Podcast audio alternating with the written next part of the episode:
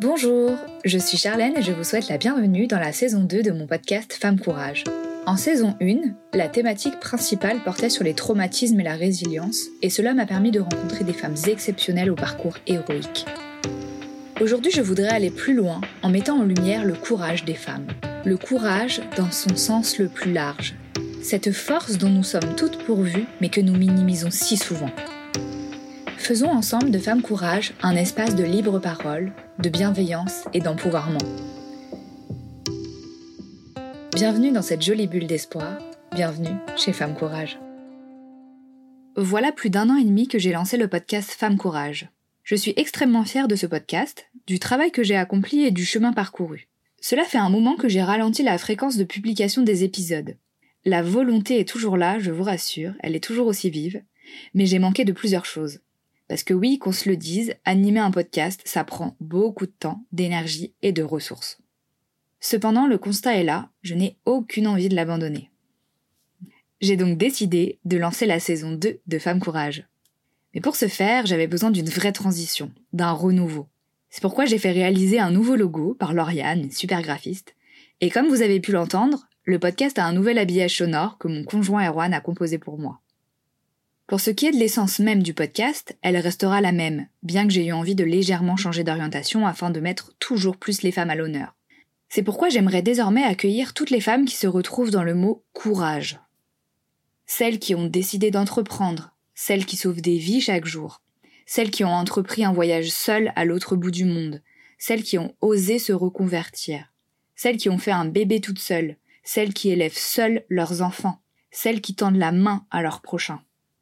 Bref, celles qui forcent le respect, celles qui nous inspirent, celles qu'on ne met pas suffisamment à l'honneur. Je précise bien sûr que cette liste n'est pas exhaustive. Dans cet épisode, j'ai également souhaité me prêter au jeu des questions-réponses, car on me pose très souvent les mêmes questions au sujet du podcast. Pour ce faire, j'ai sollicité la voix de ma sœur. Pourquoi as-tu lancé le podcast Femme Courage? Je suis partie de plusieurs constats. Le premier, c'est que dans mon entourage restreint, des femmes ont vécu ou vivent des choses difficiles sans nécessairement le rendre public. Ça m'a donc laissé imaginer à quel point il devait y avoir de nombreuses autres femmes dans ce cas. Le deuxième constat vient du fait que la parole des femmes est fréquemment tue, et j'ai la sensation qu'elle a souvent moins de valeur que celle des hommes.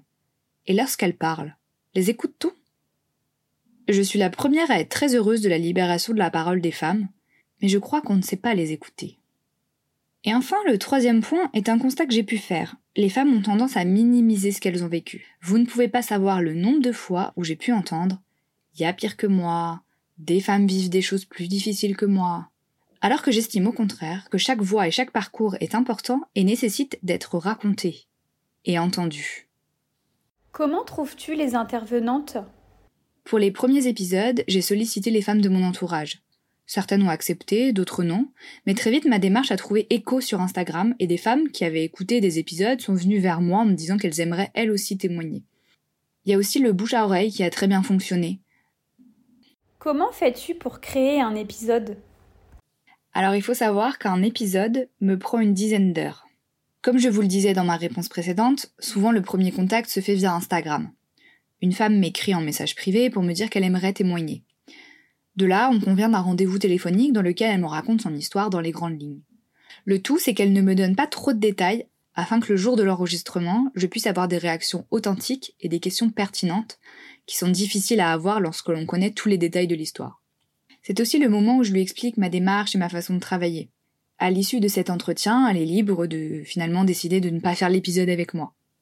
Ensuite, je concocte un document préparatoire, dans lequel j'imagine une introduction, les questions que j'envisage de poser durant l'entretien, et l'ordre dans lequel j'imagine la narration de son histoire. Et si besoin, nous retravaillons ensemble. Nous déterminons ensuite une date d'enregistrement qui peut s'effectuer en présentiel, si elle vit à Paris ou à proximité, ou bien à distance, via un logiciel. Le jour J, je prévois toujours un petit moment d'échange informel, non enregistré, afin de nous mettre à l'aise et en condition. Il faut dire que la plupart du temps, euh, c'est la première fois que je la rencontre, donc il y a un côté un peu intimidant, et pour elle et pour moi. L'enregistrement en lui-même dure en général 1 heure, 1 heure 30, et il arrive que nous devions faire des pauses. Les aléas font que nous sommes parfois dérangés par des bruits environnants, ou c'est parfois l'émotion qui nous submerge et nous avons besoin de reprendre nos esprits. Après l'enregistrement, c'est là que le plus gros du travail commence, le montage. Je dois couper tous les off, les bafouilles, les interruptions, les bruits environnants, les bruits de bouche, les euh un peu trop prolongés, le tout pour que l'écoute soit la plus agréable possible pour les auditeurs. J'enregistre également l'introduction et la conclusion que j'ajoute à l'épisode, et mon conjoint rajoute la musique. Après quoi, j'envoie l'épisode à la femme qui a témoigné. Elle me donne son avis, me demande parfois d'effectuer des coupes et elle me donne son accord pour la publication. Il faut savoir que je ne publie jamais sans son consentement. J'estime que jusqu'au dernier moment, elle a le droit de changer d'avis. À la publication de l'épisode doit s'ajouter toute la partie communication. Je fais toujours un ou plusieurs posts sur les réseaux sociaux pour annoncer la sortie de l'épisode. Il y a également des créations visuelles qui doivent accompagner cette sortie. Bref, on ne s'en rend pas forcément compte, mais c'est un gros investissement de temps que de créer un épisode. C'est ce pourquoi malheureusement je n'en fais pas davantage. Est-ce que tu trouves que toi aussi tu es une femme courage? Il y a encore quelques temps, je répondais non à cette question. Parce que face à des récits de femmes battues, malades, traumatisées, j'avais pas du tout l'impression de faire montre de courage dans ma vie. Et puis, au fil de mes rencontres, de mes discussions avec des amis, je me suis rendu compte qu'après tout, j'étais moi aussi une femme courage. Ce courage, je l'ai à plusieurs égards, mais celui dont je veux vous parler aujourd'hui, c'est mon courage face à une maladie chronique, la migraine. Ça fait plus de dix ans que j'en souffre, et le plus terrible avec ces maladies invisibles, c'est que nous sommes souvent incompris. Avec le recul, j'ai pris conscience qu'il fallait une bonne dose de courage pour vivre et accepter cette maladie. Mais assez parlé de moi. Je voulais aussi profiter de cette prise de parole pour remercier toutes les femmes qui m'ont fait confiance et que j'ai eu l'honneur de recevoir de mon podcast.